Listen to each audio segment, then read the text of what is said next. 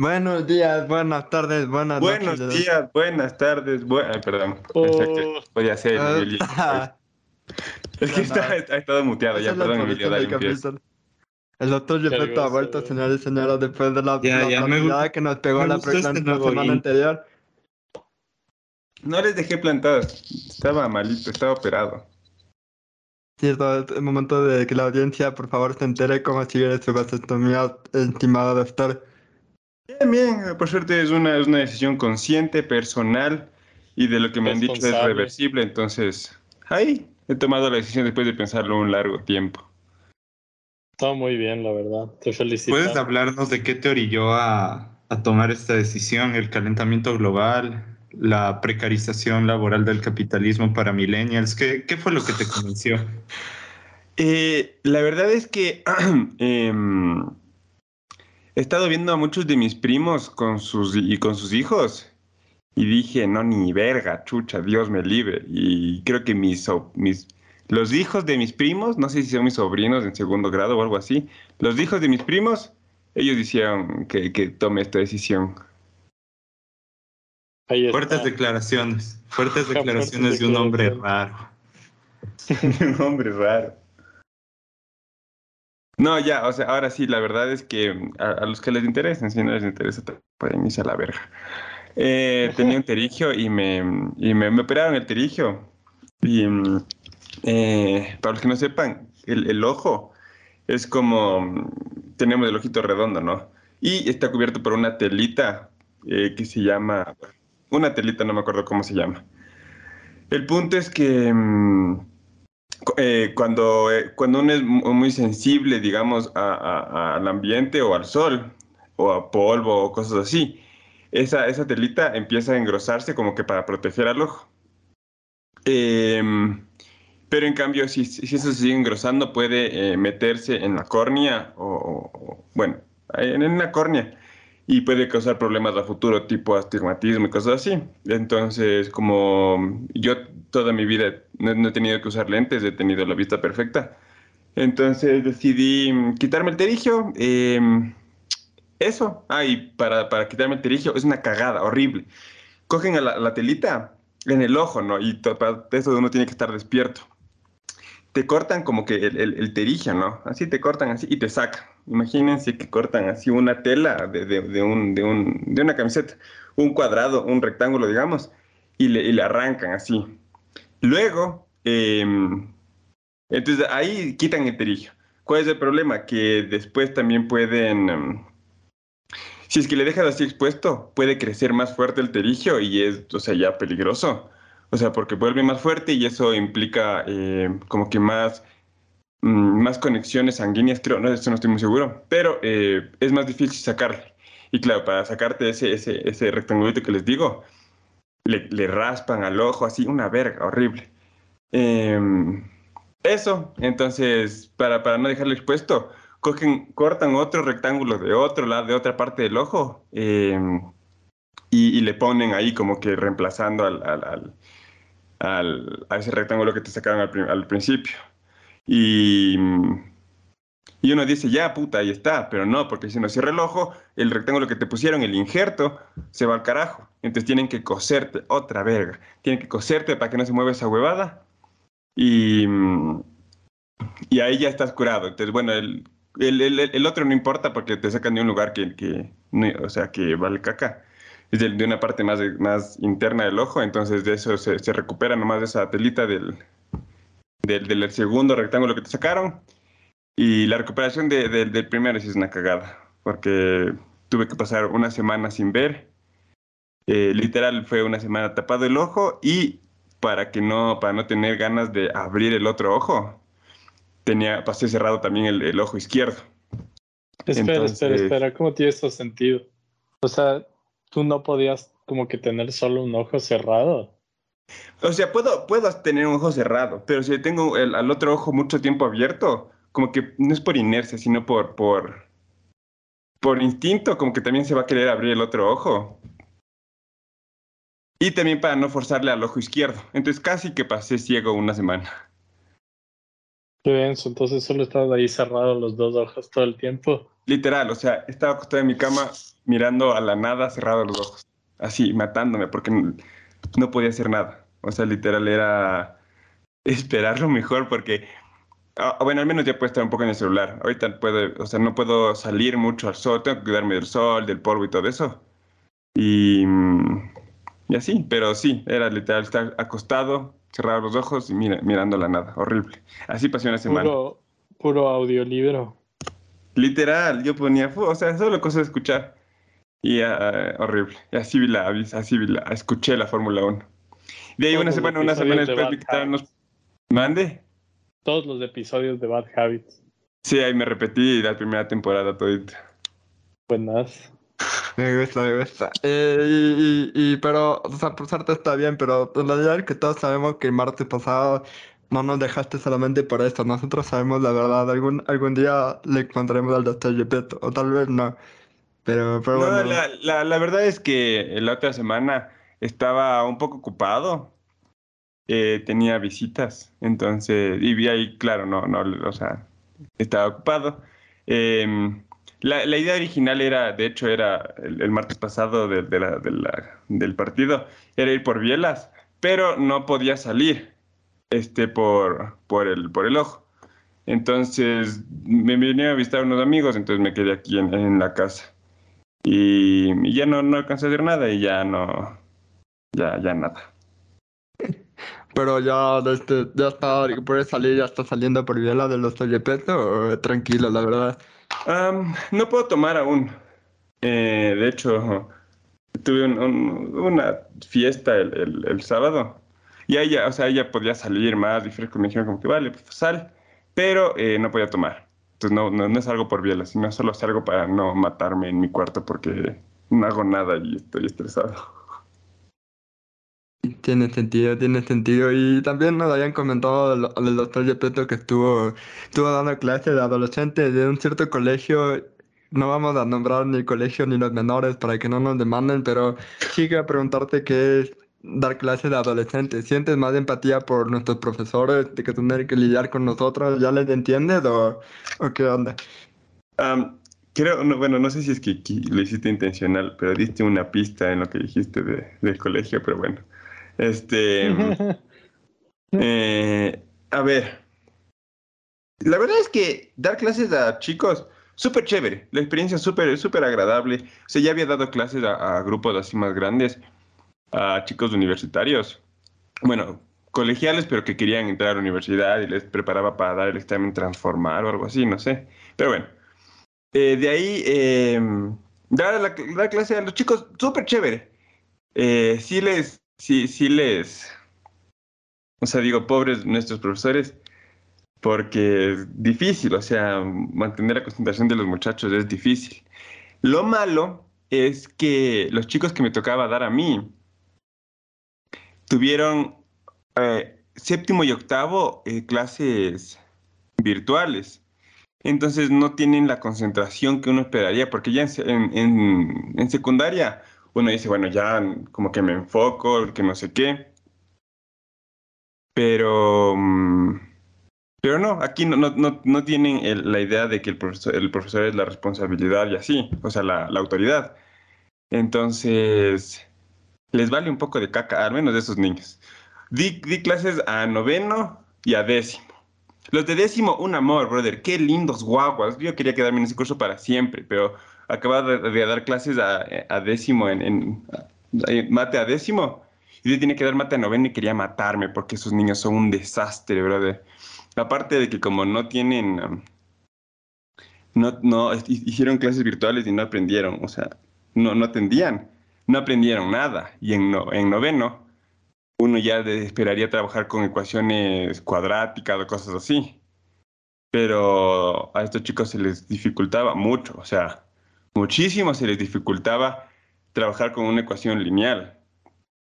Entonces, o sea, a tal punto de que tuve que, que empezar desde cero y decía como que esta es la fórmula de una ecuación lineal. Eh, y aún así había gente que no, que yo, yo decía, vale, póngame un, un ejemplo, así, ejemplo, de una ecuación lineal. Y no podían. O sea, me ponían, yo ponía, me ponían y es igual a mx más b. Y yo, ya, pero para que sea una ecuación lineal, debe haber dos variables, y y x, variable dependiente y variable independiente. m y b son valores, cualquiera. Tú dime un valor, cualquiera. En vez de m poner ese valor y en vez de b otro valor. decían, ya, ya, ya. Entonces hacía hacer un ejercicio. Pónganme una ecuación lineal. Y es igual a mx más b. Y yo, puta madre, pero ganas de mandarles a la verga, niños de mierda. Solo tienen que atender a una cosa. Escoja un número del 1 al 10 y métanselo por el culo para que puedan meter eso en, el, en la ecuación, pero no, no podían. Entonces... Eso suena muy a colegio niñado, no tanto a colegio fiscal, la verdad. Sí, eh, es que creo que también era el problema. A, mí, a mi parecer, eh, el colegio, y bueno, es, creo que es la tendencia que está estas nuevas generaciones, es, le daba mucho poder a los niños. O sea, yo no podía regañarles a los niños. O sea, si alguien está en el celular, tenía que literalmente decirle, por favor, guarda, el celular. Y si no me hacía caso, tenía que solo repetirle, por favor, guarda el celular. Estamos en clase, eh, ¿puedes por favor guardar el celular? No podía decirle como que niña, o sea, sin más palabras, pero brother, guarda el celular, no entiendes, piensa, yo soy la autoridad, o te me vas donde, donde la directora. No, no puedo hacer eso. Claro, no podías ir así, darle con el borrador en la cabeza. Claro, no podía lanzarle el borrador, que algunos sí quería. Si no, o sea, full, no te digo, el, colegio les, daba full autoridad, digamos, a los niños. Y creo que, o sea, es la tendencia de, que hace que se ha ido viendo a lo largo de los años, que la, autoridad le das a los niños y eh, al, mismo tiempo, en mi humilde opinión, creo que se enseña menos. Eh, como que, claro, como la autoridad, la autoridad la tiene el niño y dicen, no, el niño no se puede sentir mal, el niño no se puede sentir eh, triste, el niño no puede, no puedes ponerle un ejercicio al niño que no pueda porque el niño se va a sentir mal y eh, tú estás haciendo mal ahí. Y es como que no, o sea, la idea es em, eh, challenging, así, que, que verga, ¿cómo se dice eso en español? Darles ejercicios que sean... Desafiarles. ¿Cómo? Desafiarles. Eso, hacerles ejercicios desafiantes para que vayan desarrollando el pensamiento. Pero no, o sea, era literalmente, no puedo darles cosas muy difíciles y cosas así. Y bueno, creo que es la tendencia de, de, los colegios, entonces es una cagada. O sea, sí fue, fue full frustrante para mí muchas cosas. Voy, voy a hacer un disclaimer por si algún colegio, algún rector o algún padre de familia oyó este podcast y se sintió que su colegio aniñado era el que está describiendo aquí el doctor Gepetto. Vamos a decir que cualquier similitud con la realidad es pura coincidencia, así que... O sea, y de hecho, es posible que todos sientan eso. todo, todo colegio pagado creo que eh, tiene esa mentalidad ahorita. Entonces, cualquier persona que escuche esto puede sentirse un poco identificado. Entonces, no sé, complicado. O sea, y eso que nosotros, o sea, nuestro curso cuando éramos jóvenes, eh, no era nada. O sea, me, encontré con una profesora, o sea, me, encontré con una profe en... Ah, una de nuestras profesoras que estaba dando clases en ese colegio. Y, y me dijo, o sea, los de noveno son un desastre. Para que se den la idea, estos de noveno habían hecho que otros tres profesores renuncien, creo que tres o dos profesores, no estoy muy seguro, renuncien antes de que llegue yo. Porque todos, o sea, son, la quinta víctima, me estoy diciendo? ¿Mande? ¿Fuiste la, la, quinta víctima de los de noveno, me estás diciendo? no, yo, yo no renuncié, pero... Mm, pero no sé, o sea... Al menos no renuncié. No, no sé. Creo que el, el, el, problema fue que no, no es mi forma de llevar la conducta, no, según sus propias palabras, no estaba encajando con la forma de hacer conducta del colegio. Entonces, capaz los niños pensaban que yo era muy estricto o algo así. Entonces fue un, ¿sabes qué? Ya nada. O no sé, la verdad es que las cuestiones por las que me fui, aparte de que dije, bueno, sí, también tengo que concentrarme en mi maestría, sí fueron un poco raras, entonces fue un ya nada. Pero esa es mi experiencia dando clases. Profesores, si, están, si algún profe está escuchando esto, Dios, no saben cuánto les aprecio. Yo creo Ah, que no lo- estás qué fuertes declaraciones. entonces. ¿Mande? Ya no estás dando clases entonces.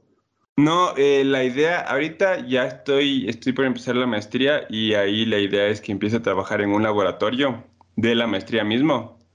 Entonces, al mismo tiempo que hago mi maestría, que voy, para los que no sepan, voy a hacer mi maestría en ciencia de materiales, eh, trabajaría en un laboratorio de la universidad eh, de una vez eh, haciendo investigación para los profes y al mismo tiempo eh, capaz desarrollando mi tesis. Qué recho. Entonces, ajá, o sea, es, es la idea. Y ese ese- ese es Me gustaría como poder tiempo decir lo completo. mismo de mi tesis y de mi trabajo. O sea, de hecho, el- esta maestría no, no iba. mm, O sea, personas que están entrando a la maestría estaban trabajando y les dijeron como que no es compatible trabajar con la maestría, porque aparte moverse y todo eso es un poco complicado. Es, la única opción que te da es trabaja en el laboratorio, así que como que nos obligan un poco a trabajar en el laboratorio, pero también, bueno, sí nos, nos, nos pagan y nos dan, entonces como que vale. Pega full. ¿ah? Pega full. Pero bueno, después de esa, de esa puesta al día con el doctor Gepetto ya podemos empezar a grabar, no, no mentira. Eh, ya podemos hablar, hablar de los... eh, bueno, esperaba que les hayamos entretenido con esa, esa, esa pequeña puesta al día del doctor Gepetto. Pero, em, este... ¿Te recuerdas que estamos aquí todo? Está Richie aquí, está José aquí. es- Tal vez que no habla mucho es porque no está con buena señal, porque... Wow, wow, wow, espérate un segundo. Y como dijo el Emilio, no está con buena está con- señal. Literal. Yo sí te... Bueno, El José, Ya. esperen, están silenciando mi... Y se desconecta. literal. No, Dale, es que José, está levanta la mano y quiere hablar. En el Wasmo y creo que No puede hablar muy fuerte. ya están sin Entender que internet. tiene computadora o, o celular porque le roban. Exacto, tiene miedo. Cualquiera. No, no quiero hablar. Debes. Qué, qué Pero bueno. más, más caótico, pero, pero bueno, eh, eh, lo que quería hablar de ustedes es algo de que, no sé, Richie, si es que te quería preguntar exactamente a ti, porque te- que- entendería que, que, que, o sea, no sé si supiste, pero primero quería preguntarte si tu, si tu red social favorita es, es Twitter de todas las que hay. Mm. Mm. Mm. Me estás poniendo entre, entre la espada y la pared, Emiliano. Es una pregunta. Pregunta. ¿cómo Es la, es la que, es la que menos te disgusta, digamos, la que, la que menos te causa... No, Eh, Twitter me disgusta bastante, la verdad, muchas veces. Eh, Lo digo, lo digo, Instagram, la verdad. Ah, entonces-. Lo, lo digo porque no sé si supiste que Elon Musk compró Twitter o compró una parte de las acciones de Twitter Sí, exactamente. Una razón más para que Instagram sea para odiar a Twitter. una, un- hay que digo Twitter, ajá, sea un- a- peor a un lugar. Oye, O sea, pero para mí, para mí Twitter sí es la, la- la peor social de todas. O sea, empezando por la toxicidad que tiene esa cosa, empezando por, eh, es, o sea, para capaz para uno es bueno, pero la poca censura que tienen en, en- ahí también es medio densa. O sea, el, no sé si es que alguno lo, lo- lo ha, ha visto, pero si es que uno no encuentra un video, porque yo qué sé, un tipo suicidándose, me imagino. Si ese video no está en YouTube, está en Twitter, porque en Twitter no censuran nada, y es un poco como que, verga. O sea, no sé. Para como- bien o para mal, nos censuran Ajá, todo. para bien o para mal, es la cagada. Y Ah, la verdad que hay bastante discurso de odio en Twitter y, y es como que es más fácil denunciarlo que por Facebook, por lo que yo he denunciado a veces algunos discursos de odio. Pero realmente creo que Twitter pone unas reglas y cuando te pones algo que aplicaría las reglas para hacer discurso de odio, después es como que hemos revisado tu tweet y según nosotros no incumplen nuestras normas. Pero yo creo que esa es realmente una problemática de casi todas las plataformas, porque como ya hemos hablado en este podcast muchas veces, realmente lo que vende en estas redes es que interactúes con ese tipo de contenido. Entonces yo creo que nunca van a banear ese tipo de contenido. Siempre van a poner bajo la bandera de la libertad de expresión opinar diferente está bien y bla, bla, bla. Entonces, es complicado un poco es por ese lado. O sea, no sé cómo lo ven ustedes. No sé, ¿ustedes creen que deberíamos, que cualquier persona debería poder opinar lo que le sale del canto o simplemente, simplemente deberíamos poder, entre comillas, no sé si la palabra es censurar, sino no permitir que esos mensajes, digamos, se puedan eh, lanzar, o no sé, si ustedes creen que eso debería estar bien. Creo que José me pli- preguntó si es que no se le está escuchando por internet. La verdad, yo soy bien sordo y no estoy escuchando nada, pero no sé si ustedes de, de Estoy Richie están oyéndole. Yo no le oía mucho, le oí un poquito, pero no le oí, lo oía bastante bajo. Yo no lo he escuchado, la verdad.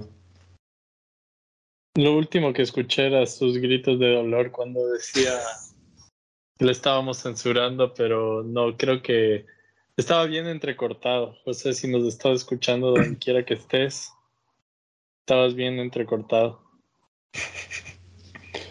Guarda el celular, guarda la computadora.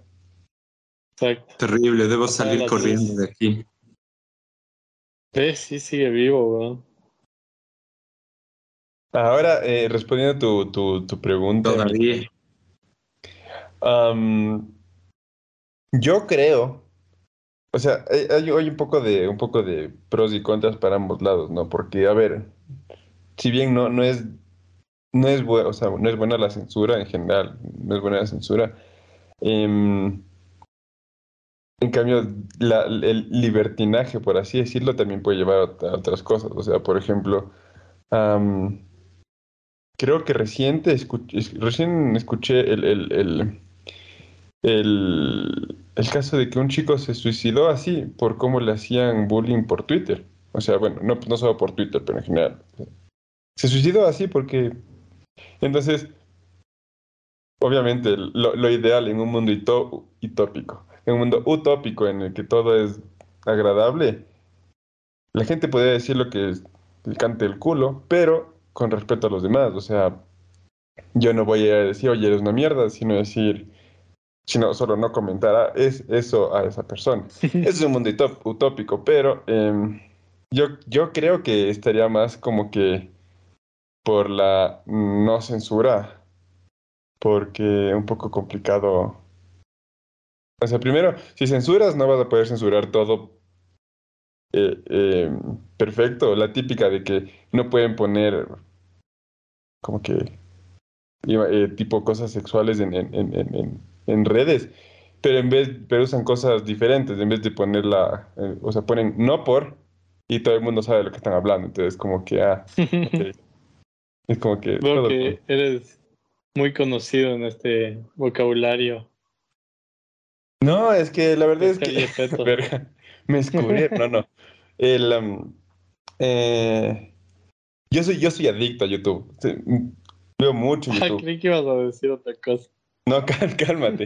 Entonces, la- la- los youtubers que veo usan mucho estas, estas cosas así como que o, o, o muestran eh, twitters y ahí se ponen, ponen cosas así. Entonces, como que, o sea, entiendo. Y lo otro que iba a decir es que no sé si ustedes han escuchado, igual, les repito, soy adicto a YouTube, entonces me enteré de esto, que un tipo que se llama el Chocas eh, Sí, es, lo un, es, conozco. un, es un streamer famoso. No conozco a Choca. Choca es del multicuenta.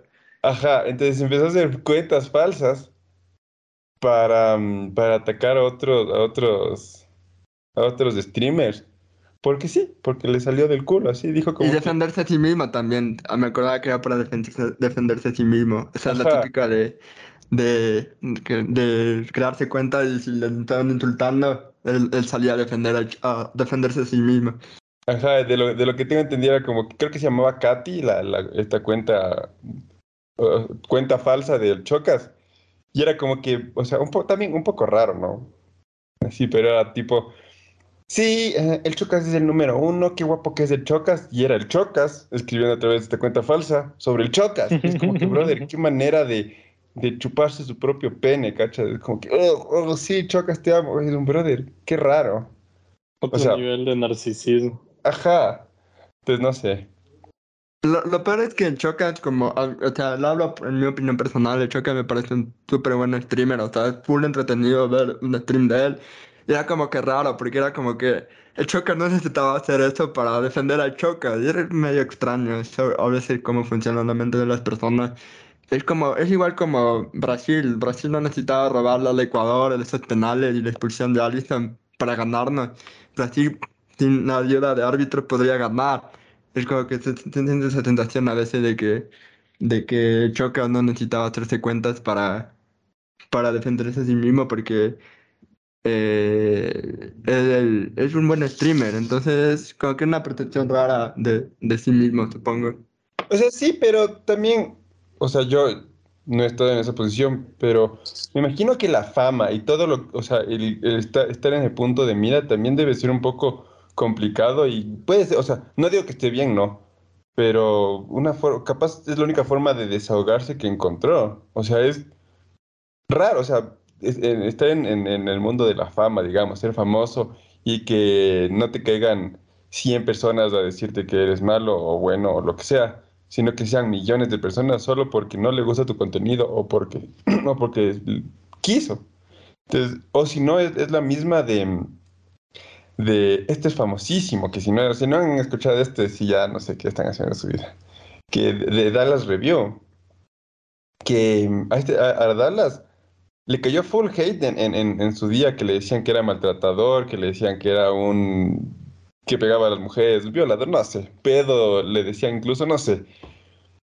Y claro, yo no, a, a, a mí, sinceramente, no me importa. Pues, o sea, si, si es que es, que, que, lo condenen y todo eso. Y si no es, o sea, que al huevo que le acusen de eso.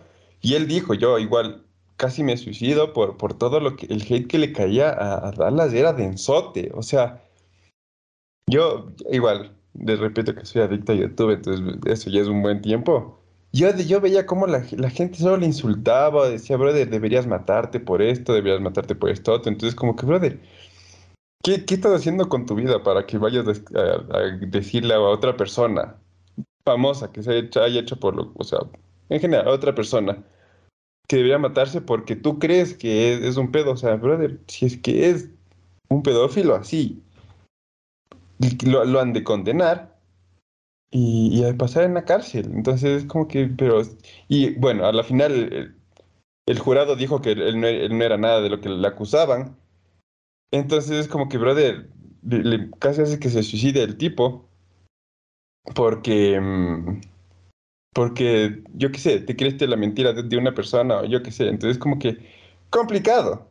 Y repito, o sea, la verdad es que la vida de, de, de este tipo no me podría importar menos, pero es, o sea, es un caso de estudio. Porque ahora, en cambio, él es el que hace, él es el que.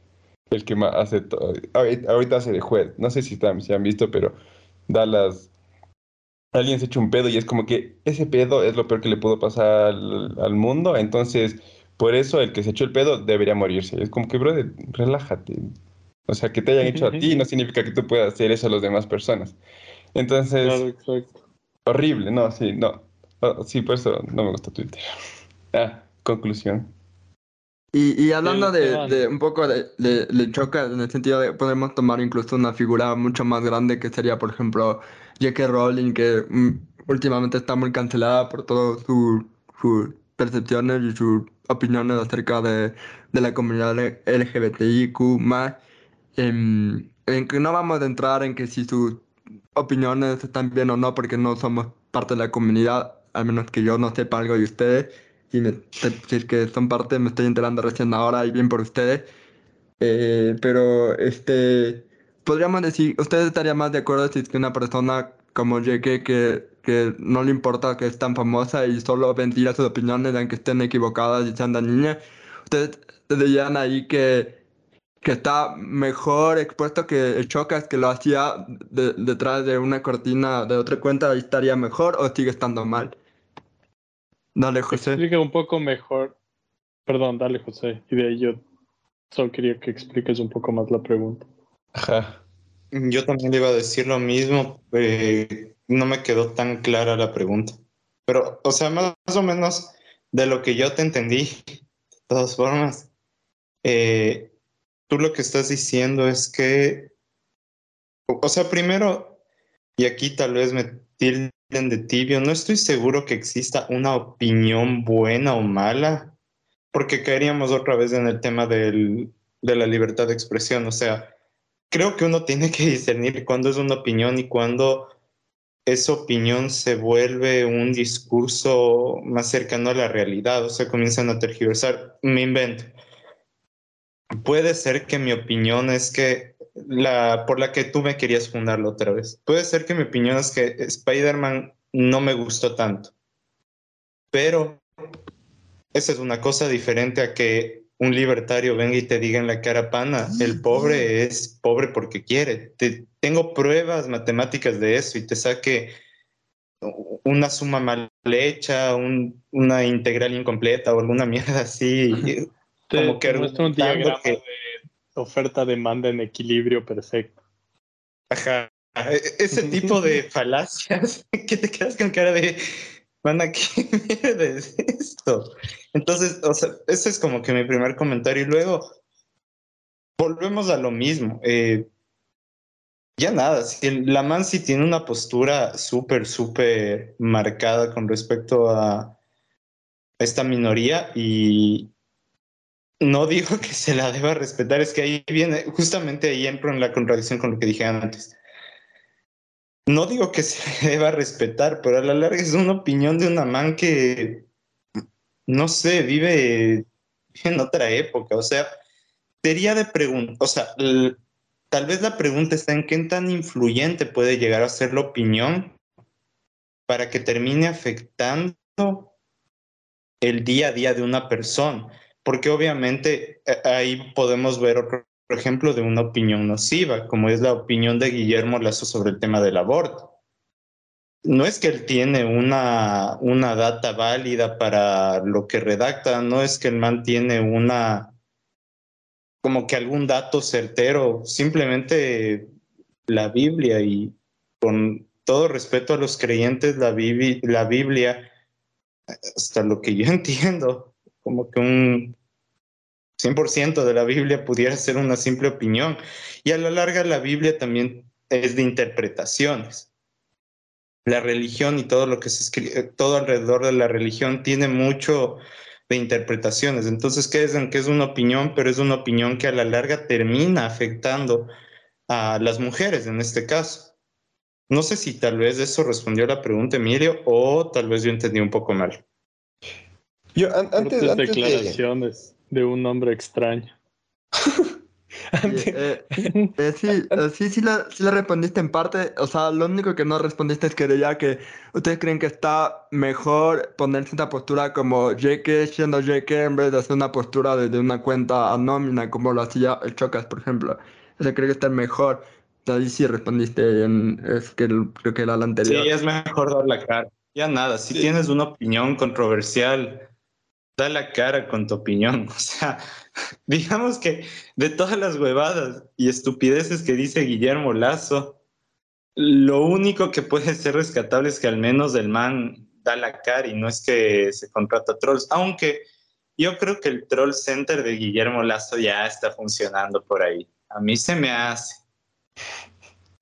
Yo solo para, para añadir a eso que dijiste de la, de la, de la Biblia, que sí, y aparte cómo pueden querer poner toda esa, como que seguir a pie algo de un libro que, que pone hasta el incesto en, como una forma de, o sea, hasta el incesto está ahí, es como que raro que quieran seguir metiendo forzada, forzadamente ciertas narrativas en el siglo XXI, pero bueno, eh, no sé, es como que ya hemos dicho que, que respetamos a los creyentes, pero creo que los creyentes también tienen que aceptar a veces que, que la religión hasta cierto punto, o más, bien la, ciertas partes de la religión todavía hacen mucho daño a la sociedad. Dale, doctor Gepetto, que está pidiendo el, el micrófono.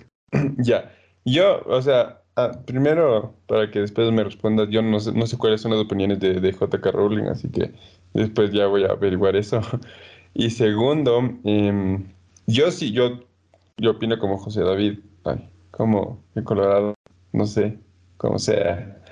Este, que o sea, si tienes una, una, una mm, ideología, un pensamiento, o sea, que sea un, o sea, defiéndelo. O sea, no, no- no importa que sea malo el pensamiento, no, o sea, no importa que sea bueno para otras personas, bueno para, malo para otras personas, pero que sea tu pensamiento y que lo defiendas. O sea, y eso va justo con lo que también decía, que qué tan influenciable es, que ahí, eh, o sea, yo estoy, no, bueno, no estoy en contra, pero no me, no me agrada el poder que tienen estos, o sea, los famosos, digamos, sobre las personas, porque eh, opina, estas personas opinan algo, lo- repito, un famoso, digamos, J.K. Rowling, opina algo, y alguien que es mega fan de la, de la saga Harry Potter dice, J.K. Rowling opinó esto, es mi ídola, y yo voy a opinar lo mismo, ¿por qué? Porque no puedo pensar por mí mismo. Es un brother, te- tengo un poco de criterio propio, y ojo, es algo que he visto mucho, o sea, desde el colegio he visto mucho cómo la gente no es capaz de pensar por sí mismo y solo dicen como que, ah, sí, este tipo dijo esto, entonces yo también digo esto. Em, este tipo piensa esto, entonces yo también digo esto. Entonces, si bien es, es, es, es malo que, te- que tengan una, una, una llegada, una influencia sobre muchas personas, em, yo sí creo que primero J.K. Rowling debería poder expresar o sea, sus opiniones sobre, sobre su, e- esa- la comunidad ah, como ella quiera. O sea, lo que opine puede decirlo así, ya todo bien, con tal de que no, no haga daño a nadie. Las, las personas deberían poder saber si es que em, como que en- endiosan a J.K. Rowling y dicen, sí, lo que ella dice es, es ley y debe ser así, entonces eso ya sería estúpido. Entonces espero que la gente no haga eso y diga como que vale, puede opinar eso, yo puedo opinar esto otro, entonces, entonces ya nada. Em, y eso, ah, sí, entonces, como que es- yo sí prefiero que, que lo, lo diga de frente porque, a- aunque cause más repercusión, no es una persona que, que se está escondiendo y al menos da la cara de, de lo que, de lo que puede, de lo que piensa. No como que, ah, sí, le voy a hacer una cuenta falsa solo porque me da miedo que me funen, me parece algo full cobarde y full estúpido.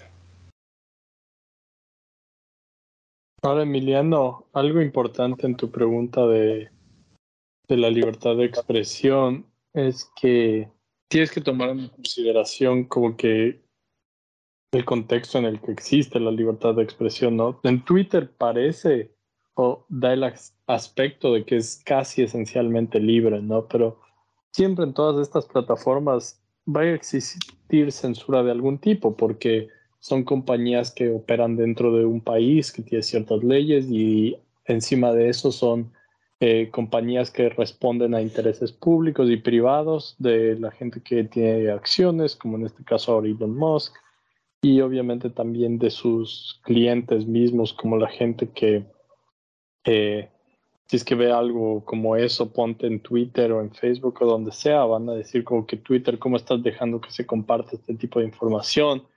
Ya sea discurso de odio, ya sea discurso, o sea, noticias falsas, cosas así, que a la final sí pueden terminar siendo, digamos, peligrosas, ¿no?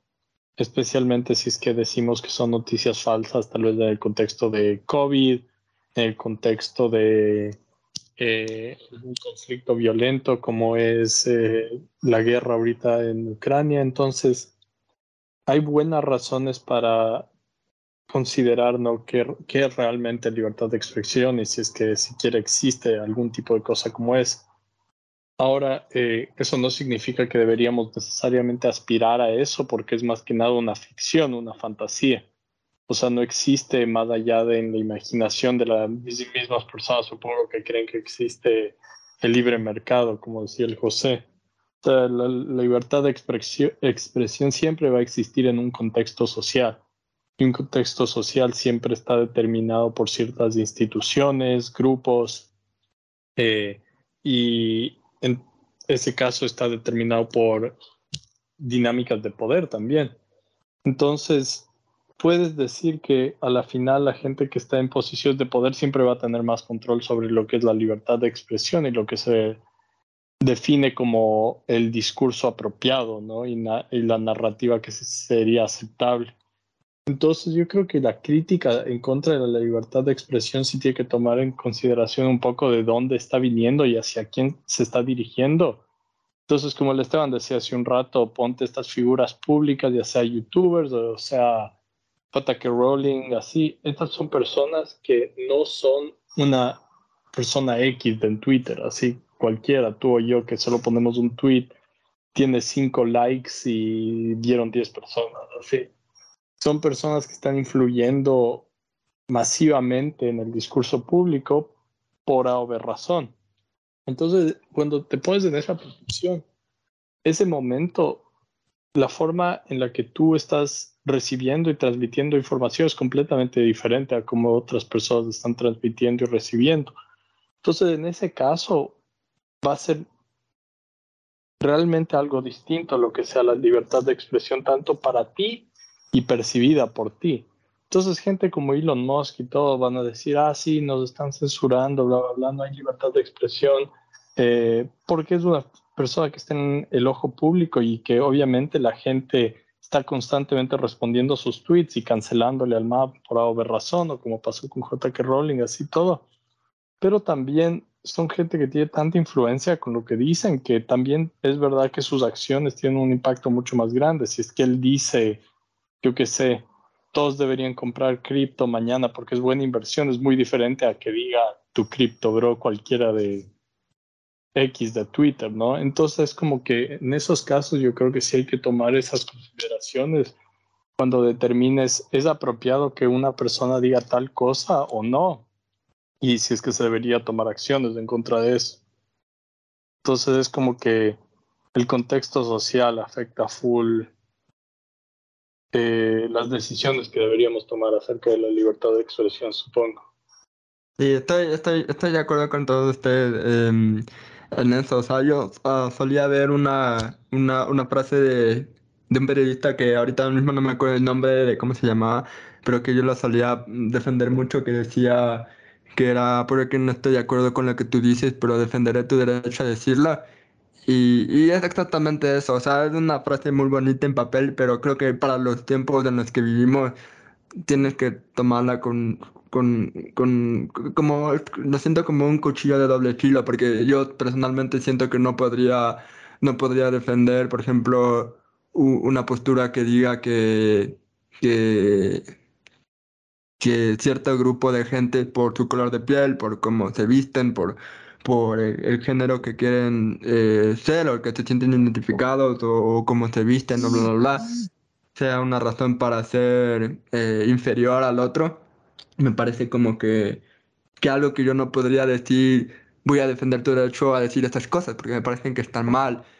Eh, y creo que, creo que, o sea, creo que la, la, manera con la que podríamos luchar, como dije, no es censurando esos discursos, pero es cierto que a veces es un poco agotador el, tratar de educar a la gente, porque muchos han tomado esta postura de, tom, por ejemplo, tomo el discurso de J.K. Rowling contra los trans, intento, o intento educarte sobre por qué ella está equivocada. El problema es que vivimos en una, en una era en la que todos quieren tener la razón, todos creen que la verdad absoluta es lo que ellos piensan y lo que ellos están diciendo y que no hay más allá de eso. Entonces, y también que, como dije también una vez en, este podcast, cuando hablábamos de algo parecido, que a la final la, la gente no, no, no, no quiere, no quiere cambiar de opinión o decir, o que le digas que tú tienes la razón, tal vez solo buscan eh, llenar tu aburrimiento peleando contigo. Entonces creo que a la final eso también, también como que juega un poco en, todo esto. Em, pero, pero bueno, o sea, igual eh, a mí siempre me da pena Twitter porque antes cuando Twitter empezó era una red social súper buena en la que eran solo gente random hablando sobre cosas eh, su día o, informando cosas y ahora se ha vuelto literalmente otro hoyo de redes sociales que parece un infierno en donde todo el mundo pelea y, demás. Así que es un lugar muy extraño eh, últimamente. Así que no sé. Em, pero, pero bueno, em, no sé. No sé qué. No sé qué más. No sé qué más. De qué más. Eh, de qué más podemos hablar para ir cerrando esto. Eh, la verdad que ha sido un capítulo súper, súper random. Eh, creo que no hacíamos un capítulo tan random desde hace años. Empezaba que... Eh, pero es mejor así, loco. Estos capítulos son mejores de esa forma. es verdad.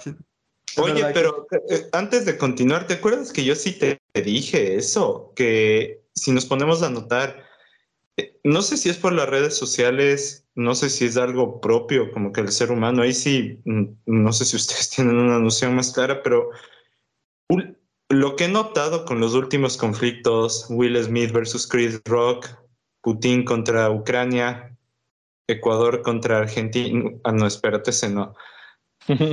bueno, en par conflictos, por alguna razón siempre tiene que, tienes que coger un lado, y eso es algo que he notado. No voy a mencionar a la persona, pero seguramente va a escuchar este podcast. Hay una persona que siempre escoge un bando y es como que respeto tu derecho de escoger un bando, pero ¿por qué siempre se debe escoger un bando? O sea, en el caso de Chris Rock, en el caso de Ucrania y Rusia, mm, no sé, o sea, la una es una huevada que sucedió en un show que ha perdido mucha popularidad en los últimos años y la otra huevada puede terminar causando un cataclismo económico de escalas globales muy fuerte en los, en los próximos meses. O sea, tal vez no sea tan necesario como que, que, tomes un bando porque a la larga nos va a joder de igual manera a todos. Y en el caso de Will Smith y de Chris Rock es como que no necesitas tomar un bando porque igual a los dos huevones les vale mierda lo que pienses. Es como que, ¿por qué? De, pero igual aún así la gente toma bandos.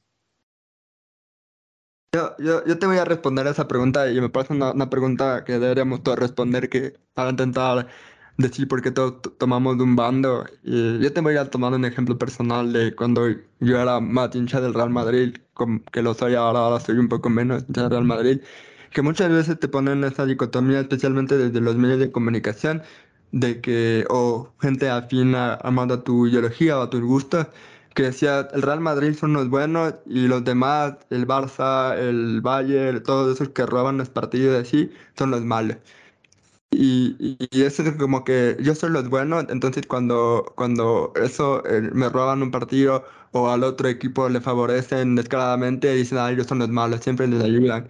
Entonces, eh, yo creo que después cuando crecí y me fui dando cuenta de otras cosas, en realidad al Real Madrid también le ayudan descaradamente, también también tiene ayudas financieras, también tiene ayudas dentro del campo. Y, y como que, que, creo que desde, desde pequeños siempre nos han metido esa, esa, esa lucha entre el bien y el mal para decirte, escoge el bando que a ti te parece bueno y el bando que a ti te parece malo. Y, siempre es eso, porque igual es de ahorita, ¿no? Para muchos eh, que son pro Ucrania creen que Ucrania son los buenos y que los rusos son los malos. Y por ejemplo, en, la, en el lado del monstruo creo que es más común. Ricky me puede confirmar que, por ejemplo, en Estados Unidos, los que son más de conservadores o Fox News dicen que Rusia son los buenos y Ucrania son los malos, pero la razón para ello es porque a Ucrania la apoya Biden y necesitamos que Biden fracase para que un republicano pueda ganar las presidenciales del próximo año. Entonces, para nuestra lucha, los rusos son los buenos y los ucranianos son los malos. Eh, entonces, siempre creo que de esta, igual con con William Smith y Chris Rock, ¿no? Eh, muchos decían William Smith es del bueno porque aquí salió a defender el honor de su esposa. Y otros decían, no, Chris Rock, es del bueno porque mm, el límite de un chiste, no, no puedes poner un límite de un chiste y tienes que aprender a aceptar cuando se burlan de ti. Entonces Chris Rock es del bueno y, y Will Smith es del malo, ¿no? Y como siempre he dicho aquí, nunca nos atrevemos a analizar que en, toda, en todo bueno o malo siempre hay grises.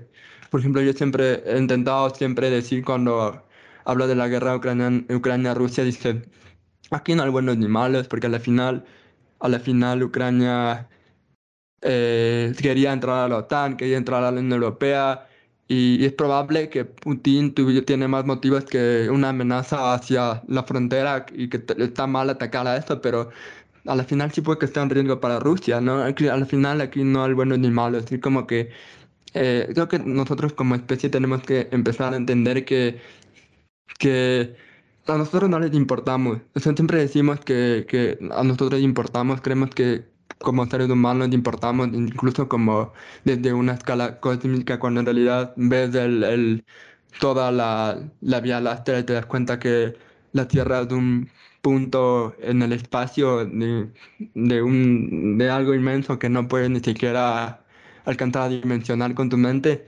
Ahí tal vez mm, te das cuenta que tal vez no importa tanto eso y que no importamos al final. Entonces creo que mm, la gente debería empezar a entender que no importas porque todos esos argumentos en los que tomas de un bando, tú en realidad no importas, no les importas tampoco. Eh, entonces creo que esa es mi, mi opinión. No sé si me desvié mucho, pero no sé qué opinan ustedes. Opino que este mensaje nihilista que te acabas de mandar es una buena forma de cerrar el podcast de hoy. Nada importa, solo regresa a ver la televisión. Qué triste, brother. El. que. Verga, me olvidé lo que iba a decir. Maldito José. Ah, Solo regresa a ver la televisión, no importa, Esteban. Nobody exists on purpose. Nobody belongs anywhere. Everybody's gonna die. Come watch TV. Verás, eh, no sé, o sea, yo creo que tienes, tienes razón desde un punto de vista, desde un punto de vista tal vez eh, absoluto, tal vez si es que quieres ponerlo de esa forma, de esta moralidad de, eterna, ¿no? Que tantas, ah, que ha sido parte intrínseca tal vez de la historia de la sociedad, eh, si es que le vemos desde aspectos, digamos, un poco tal vez de religión, filosofía, política, en diferentes momentos siempre ha habido una cierta concepción de verdad absoluta, de lo que está bien, está mal, A está bien, B está mal, y así es porque así es, ¿no? Y creo que rechazar esa moralidad absoluta sí tiene algo positivo, tiene valores, es lo que hemos estado tratando de hacer tal vez como seres humanos desde el siglo XIX, tal vez incluso antes, pero el problema, y esto fue lo que se vio un poco más cuando llegamos al el periodo después de la Segunda Guerra, Primera y Segunda Guerra Mundial, ¿no? Con la Gran Depresión y todo, es que nos quedamos más bien con un sentido de, y esto era tal vez lo que decía Nietzsche, ¿no? Era como hemos perdido toda la dirección de qué tiene sentido, o sea, hemos llegado a niveles absurdos de, de destrucción, de, de genocidio, de sufrimiento, y a eso fue a lo que nos llevó tal vez la racionalidad que trataba de decirle no a esta moralidad absoluta, ¿no? Que venía de la religión, de, de la política basada en la aristocracia, en la monarquía, tal vez dependiendo de dónde estés, pero en esencia no era como un rechazo a eso para poder liberarnos de, tomar bandos completamente, pero cambio ahí el problema es lo que hemos visto en, que pasa después. O sea, sigue existiendo dolor y sufrimiento incluso cuando rechazas ese tipo de cosas y la gente se sigue como que agrediendo los unos a los otros, más allá de porque algo está bien o porque algo está mal. Entonces, yo creo que sí debemos llegar a tomar de nuevo hasta cierto punto eh, como que algo que podemos defender y decir concretamente, ¿sabes qué? Mejor no hagamos esto, hagamos esto otro. Y era más o menos tal vez hasta cierto punto lo que decía el Esteban, que tienes que defender en algún punto algún tipo de postura o creencia, porque si no defiendes eso, no significa que vas a estar evitando los conflictos, simplemente tal vez no vas a participar en la resolución de, de un lado a otro, pero va, va, a existir este conflicto aún así. Entonces diría que por lo regular trata de no estar en una moralidad completa de esto está completamente mal, completamente bien, bla, bla, pero tampoco esperes a que las cosas lleguen a un punto de no retorno para después decir, ah, sí, eso estuvo mal. O sea, como que tratar de ver en qué momento existe realmente algún tipo de abuso. Como tú decías, Emilio, no puedes simplemente dejarle a la gente hablar cuando están haciendo, yo qué sé, comentarios racistas, comentarios homofóbicos, etcétera, etcétera. Porque en algún punto eso tiene un impacto muy real, ¿no? Entonces, creo que es complicado, pero sí tenemos que estar ahí en, encontrando los momentos para, para tomar un lado y tomar el lado de idealmente lo que no está causando como que dolor, sufrimiento hacia otro grupo de personas. Yo, ay, Dale, yo, dale. yo de aquí solo iba a decir que, o sea, sí, de, de hecho yo estoy, estoy un poco de acuerdo con el, el, el, Richie.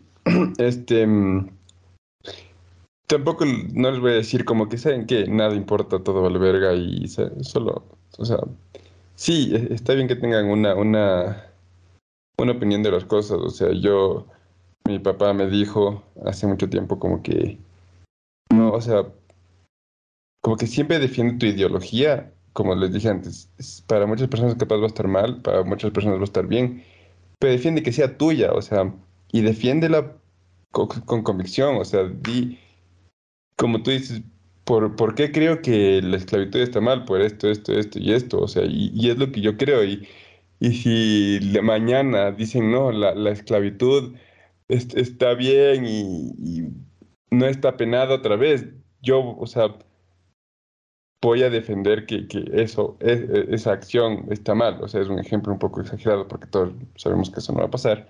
Pero, mm, pero claro, o sea, si, si bien oh, no les digo que en todo deben tener una opinión, esto y, o esto, y como dijeron antes, sie- siempre va a haber medios, o sea, no, no se polaricen tanto.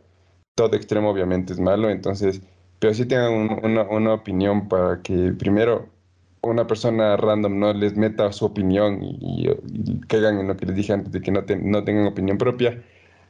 Y segundo, para que mm, con esa opin- opinión ustedes puedan eh, hacer un, cambio eventualmente. eh, si es que les dicen, am, sí, la- las fake news con esto que dijeron, por recién dijeron, las fake news del, del COVID. Ah, sí, pero eh, ya nada, o sea, no podemos hacer nada, entonces están, va- van a estar existiendo, entonces no, o sea, la idea es que digan no, o sea, solo como que intenten eh, esparcir esto de que no, las fake news ex- existen, pero hay una forma de contrarrestarlas y es contrarrestar información, yo qué sé, bla, bla, bla, bla, bla, y que eso no se queden ustedes, sino puedan esparcirlo, a- o sea, lo, lo den como opinión, capaz eventualmente puedan encontrar a alguien que piense igual que ustedes y, y como que se crea algo, algo interesante ahí de que mucha gente puede, puede llegar a entender eso y, y se eviten cosas que, que o sea, cosas, am, por así decirlo, no tan buenas. O sea, se, se eviten tragedias o se eviten cual- cualquier cosa. Este, entonces sí, o sea, yo, de, o sea, con, con todo lo que dijo el Riquillo, sí, estoy, estoy muy, muy de acuerdo. Y, ah, y ahora ta- tampoco les digo, ah, ahora deben debatir todo y no, o sea, también tienen, pueden tener cosas en las que solo no les interesa. Y, o sea, si yo soy el, un ejemplo de eso, es que a mí no, no, me, no me interesa la religión. Eh, todo el mundo me dice, ¿crees en Dios? ¿No crees en Dios? Y es como que, brother, me vale, con todo el respeto del mundo, me vale verga si existe y, y me vale verga si no existe. O sea, si yo intento ser una buena persona y con eso me debería bastar y hacer mis cosas.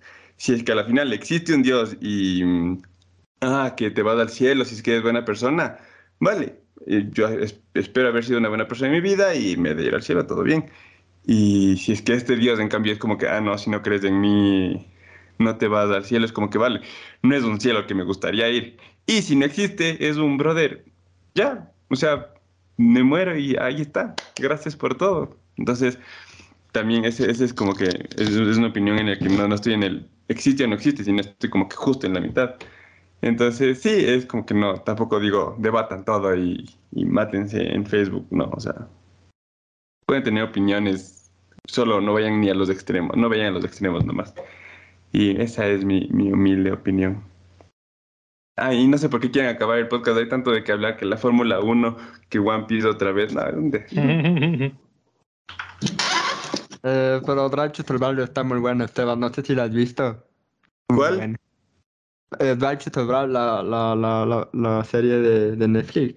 Sí, ya, ya me vi la, la tercera temporada. Sí, algunas cosas no, no tenían sentido. Hay, hay un capítulo en el que hablan de Nikita Mazepin, que u- uno ve las imágenes y, y Mazepin está rebasando a los, a los pilotos. Y es como que, brother, wow, pero esa de hecho es, es una carrera en la que Mazepin estaba último y los, los, los pilotos a los, que, a los que está rebasando en esa imagen, en esos videos, le llevaban una vuelta, así que él está recortando la vuelta que le dieron más o menos, entonces es como que, ah, ok, pero este, sí, así me gusta la, la verdad la, la serie.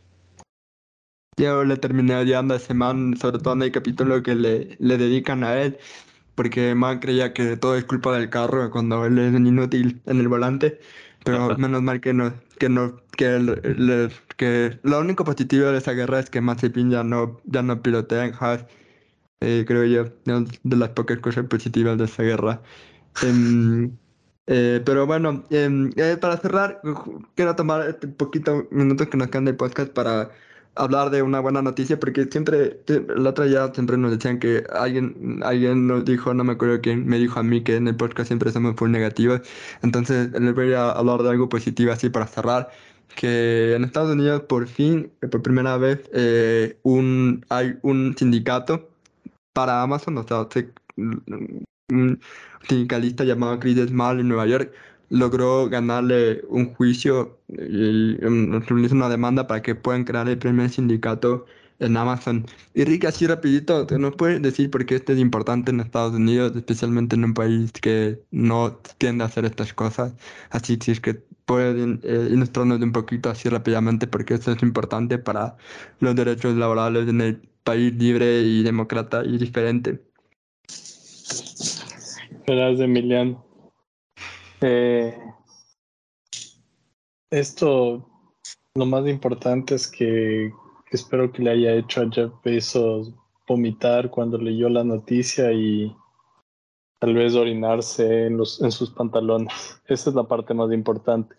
Más allá de eso, dudo mucho que suceda algo más a base de esto, pero algo que se debe reconocer y que se debe eh, sostener como un ejemplo, pero sí soy pesimista, no, no te voy a mentir, ¿para qué?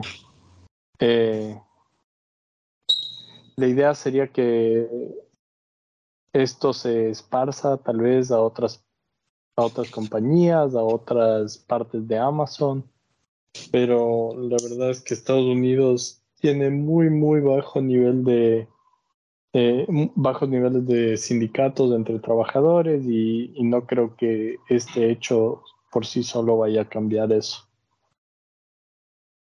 También creo que en Oklahoma estaban restringiendo, pasaron una ley para restringir eh, los abortos aún más de lo que ya están, así que complementemos una noticia feliz con una noticia triste para que entre bien el podcast.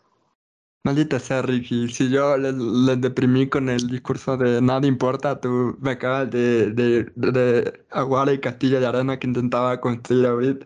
Maldita sea. Exacto. De nada, amigo. Pero lo, lo que sí voy a decir es que me encantó lo que dijo Chris Mal cuando dice quiero agradecerle a Jeff Bezos porque estaba muy ocupado intentando ir al espacio para yo poder hacer este sindicato. Me gustó, me gustó esa puya. Tiene su tristeza esa oración, pero me gustó eso.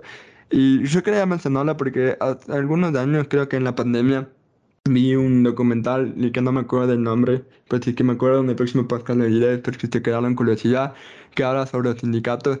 Me parece que era un sindicato para una compañía de, de, de carros o de algo. Algo tenía que ver con carros, porque era de algunos vidrios, pero eran así personas intentando eh, hacer un sindicato y ver cómo las compañías eh, les manipulan, les, les dificultan, les despiden, hacen prácticas que eh, yo diría que muy ilegales para intentar que ellos no, no hagan una, un, un sindicato. Me pareció como que, y ojo que esto no pasa en solo en Estados Unidos, pasan en muchos países del primer mundo, mucho más que en, el tercer mundo, diría yo, aunque mm, no sé exactamente, estoy hablando desde una ingenuidad total, así que no sé exactamente si es que eso realmente pasa en todo el mundo.